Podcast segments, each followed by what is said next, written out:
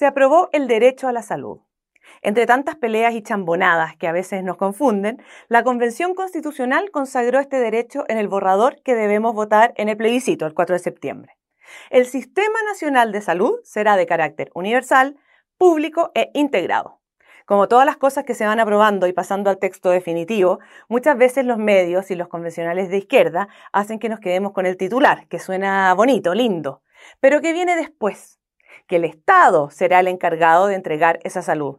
Aunque más bien debería señalar el acceso a la salud, porque es imposible asegurarle a la gente ni a nadie que se va a mantener sana, con salud. Pero bueno, no, no pidamos tanta precisión. ¿Con qué criterios el Estado va a otorgar esos servicios? Aquí les dejo a la presidenta de la convención, Elisa Quinteros, que nos cuenta lo que quedó escrito en el texto.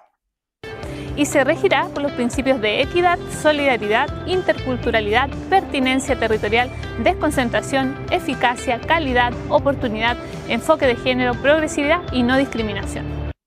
Enfoque de género, no discriminación, todas esas cosas que ya no sabemos de memoria, pero que al final no dicen nada. Junto con esto, y aquí viene quizás lo más importante, se rechazó el derecho a elección entre el sistema público y el privado. Es decir, el 7% que cotizamos todos los meses, ya sea a FONASA o a una ISAPRE, ahora solo podría ir a un organismo estatal. Veamos solo un par de consecuencias de este tremendo cambio. Primero, las 3.400.000 personas que están en ISAPRES actualmente pasarían de forma automática al Sistema Nacional de Salud imposible que la red pública incorpore a más de 3 millones de personas de forma exitosa, pero eso no es tema de discusión.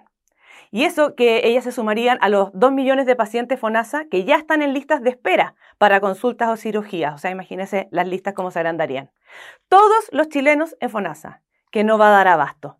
¿Y podrían seguir existiendo las clínicas o centros de atención privados?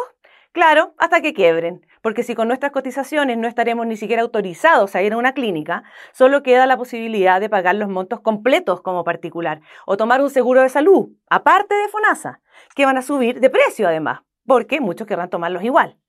A la gente con preexistencias o a los adultos mayores, los seguros no los van a aceptar, o sea, un sistema más segregador que ahora.